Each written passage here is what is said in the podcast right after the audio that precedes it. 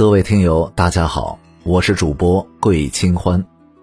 今天我给大家带来的故事是夺妻。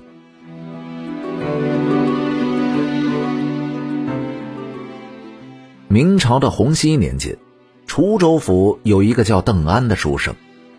他虽然是出身寒门，但从小就是勤奋好学。二十岁时，不仅精通了四书五经，还成了一个小布坊的掌柜。邓安可谓是文商皆通，日子过得非常的充实。当地有一个陈姓的大户人家，对他是十分的看重，特意将十六岁的女儿嫁给了邓安。结婚以后，邓安和妻子陈氏是非常的恩爱。妻子贤淑聪慧，知书达理；丈夫则才华横溢，风流倜傥。两个人经常一起出出入入，打理这个小布坊。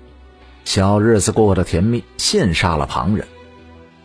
转眼来到科举的时节，邓安独自赴考，临走前把家务和生意都交给了陈氏打理，自己则是信心满满的辞别而去。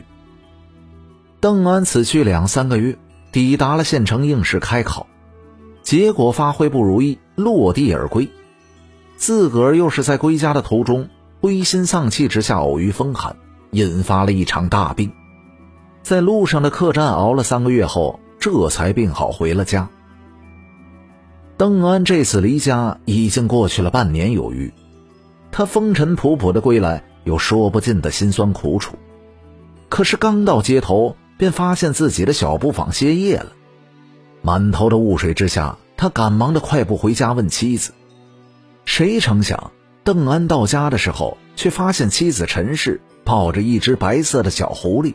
在亲自的喂乳，邓安看得吃惊异常，忙问道：“七呀，你这是怎么了呀？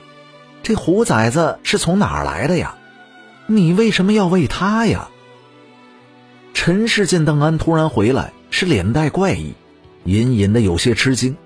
他故作了一番镇静之后，说道：“夫君，你此去离家这么久，奴家一个女人家。”无力经营布坊，所以就关了门此后闲在家中无比的寂寞，幸亏遇到了这个小白狐作伴，就养了起来。邓安闻言是难以置信，连忙劝陈氏把白狐放回山林，免得传出去丢人。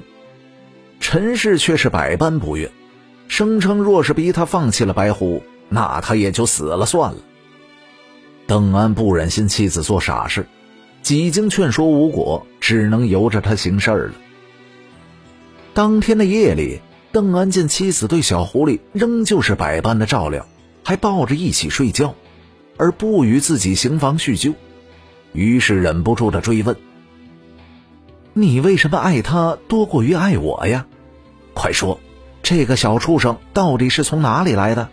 不然我绝不同意把他留下来。”陈氏见邓安动了真怒。只得哽咽的说道：“上个月的时候，家中突然来了一个狐仙，身边带着这个狐儿，说是你赴考落地了，在回来的途中病倒，就奴家好心的领养此狐，还说他能施展神通，保你三年之后定能高中进士。”邓安听完以后是半信半疑，继续的追问道：“那狐仙如今在哪里呀？”我倒是要亲眼见上一见。陈氏又说：“狐仙托孤给奴家之后，当场就在咱们的院子飞升登仙去了。”邓安闻言还是不信，结果听陈氏说出了他生病时所住的那个客栈的名字，以及掌柜的大体的模样，这才慢慢的相信这狐儿就是狐仙之子，于是也就同意把这狐儿养了下来。转眼三年的光阴飞逝，邓安是勤奋苦读，又是磨练了一番，前去复考。谁知这次前去入了考场，他就有如醍醐灌顶一般，发挥的超常。接着就是连考连结，四年竟中了进士。这个时候，邓安这才相信了妻子的话，觉得自己的这番功名多亏了是有狐仙的保佑，他的心中。当然是十分的欣喜。